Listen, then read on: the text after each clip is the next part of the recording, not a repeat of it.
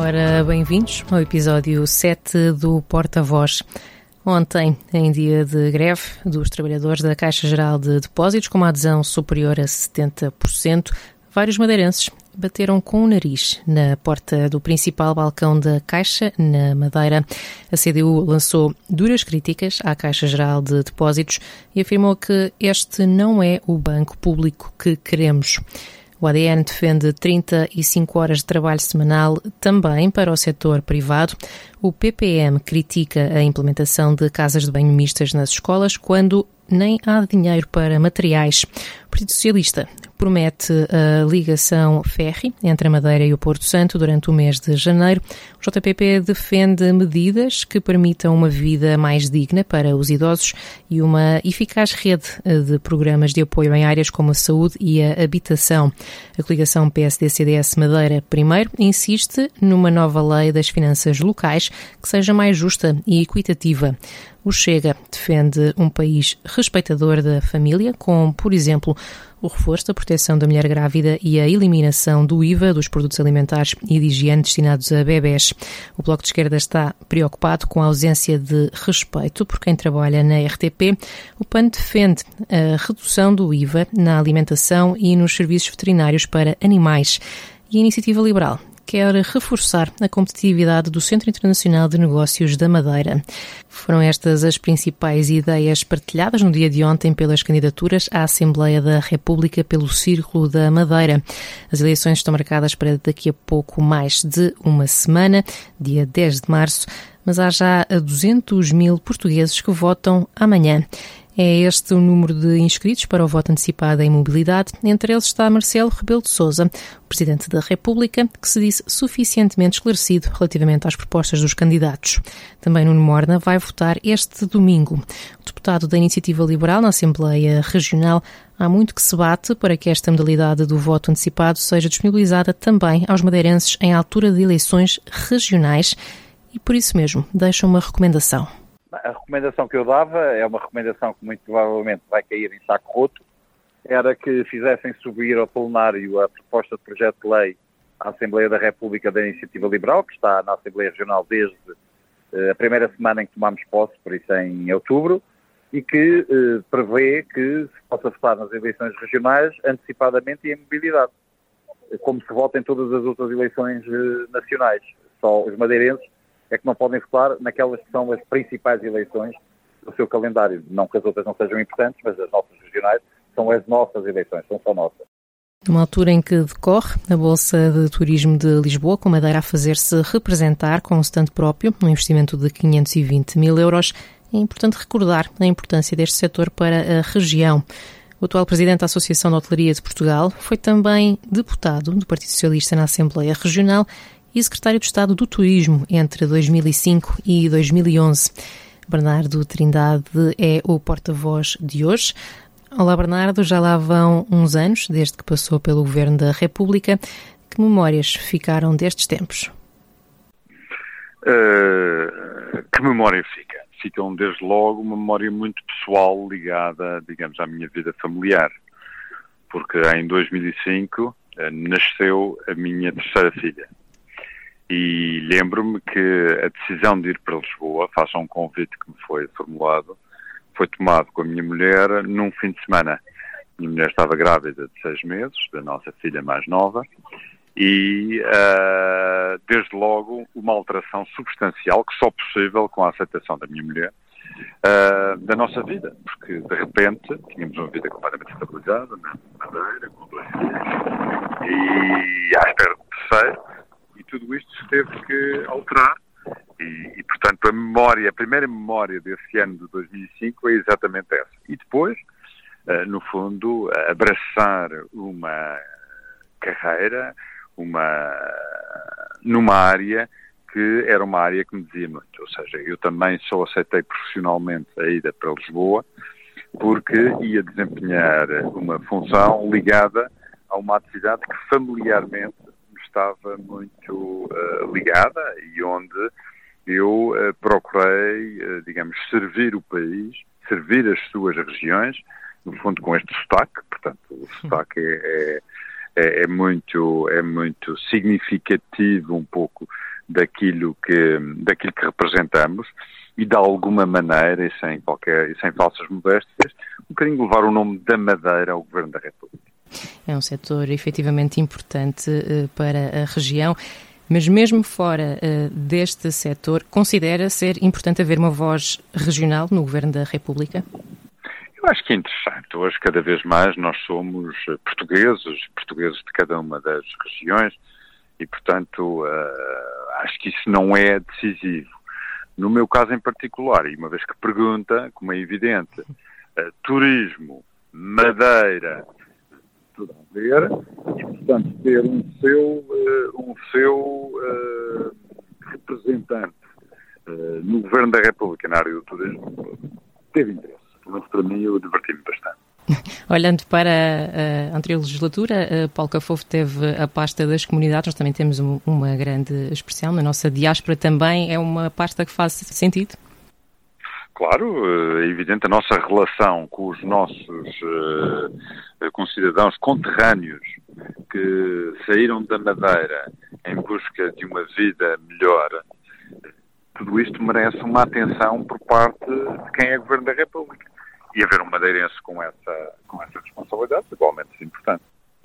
Estava-me há pouco a falar das memórias positivas. Será que há memórias negativas?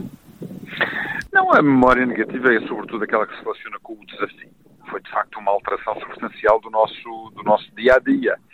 Nós eh, tivemos que muito rapidamente nos organizarmos para indo para indo para Lisboa, de alguma maneira construir construir uma relação com a cidade, uma relação com novas amizades, uma, uma relação, inclusive com múltiplos desafios, até a educação dos miúdos, uh, hoje felizmente concluída, que nos deixa obviamente muito satisfeitos e, e orgulhosos, mas uh, sobretudo também do ponto de vista profissional, a possibilidade de ouvir todas as regiões do país. Devo dizer que em 2005, quando cheguei a Lisboa, basicamente, turisticamente, havia a Madeira, Lisboa e o Algarve.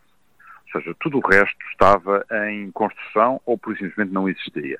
E, de facto, é extraordinário pensar que, uh, eh, 19 anos depois, hoje neste país, em qualquer conselho, em qualquer sítio, nós conseguimos arranjar um sítio para dormir, uma, um sítio para comer, uma experiência para fruir, e isso é bem revelador da aposta que o país fez, os seus agentes, eh, públicos e privados no sentido de valorizar esta atividade.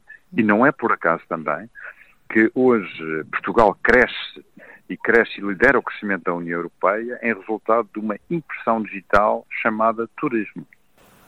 Muito bem. Estamos aqui uh, para falar precisamente no âmbito das legislativas nacionais, daqui a pouco mais de uma semana, mas a situação política regional também merece alguma atenção. Que leitura faz da atual conjuntura política na Madeira? A conjuntura política ficou muito marcada por estes uh, recentes casos envolvendo a justiça. Uh, a minha perspectiva é de que uh, o Sr. Presidente da República possa, quando possível, convocar eleições, devolvendo a palavra ao povo da Madeira e do Porto Santo, e os partidos políticos, em função exatamente desse quadro, organizarem-se e, digamos, revisitarem o seu programa político, os seus protagonistas, em prol de, uma, de um futuro para a Madeira que todos nós, independentemente daquilo que pensemos politicamente, há algo que nos junta sempre, que é o melhor para a Madeira e para o Porto Santo. Este será que é o, o tempo do Partido Socialista Madeira? Como pode imaginar, eh, fazer uma pergunta a mim é uma pergunta sempre com grande atualidade. É aquilo que me bato, uh, se quiser, de forma mais ou menos organizada há provavelmente 40 anos. Uhum. E porque comecei de facto muito, muito, muito, muito cedo e portanto conheço muito bem a história do meu partido. E tenho sempre essa esperança. E essa esperança faz-se-á sempre com muita, com muita abrangência, contando com todos, respeitando a diversidade, para que possamos ser respeitados pelos madeirenses e porto-santenses. Poderá gerar alguma confusão o facto de o uh, potencial cabeça de lista às eleições regionais ser agora cabeça de lista às legislativas? Bom, esse juízo será feito pelos madeirenses e porto-santenses. Portanto, eu como uh, militante obediente e organizado, hei de pronunciar-me na altura própria. Obrigada, Bernardo Trindade. O diário dá hoje a notícia de que foi encontrado um limão absolutamente extraordinário, com um peso superior a um quilo. O limão foi apanhado no Faial esta quinta-feira e ontem já tinha sido consumido, precisamente em forma de limonada, numa altura de campanha política em que as acusações podem, por vezes, parecer um pouco ácidas. É mesmo caso para dizer: se a vida te der um limão, faz limonada.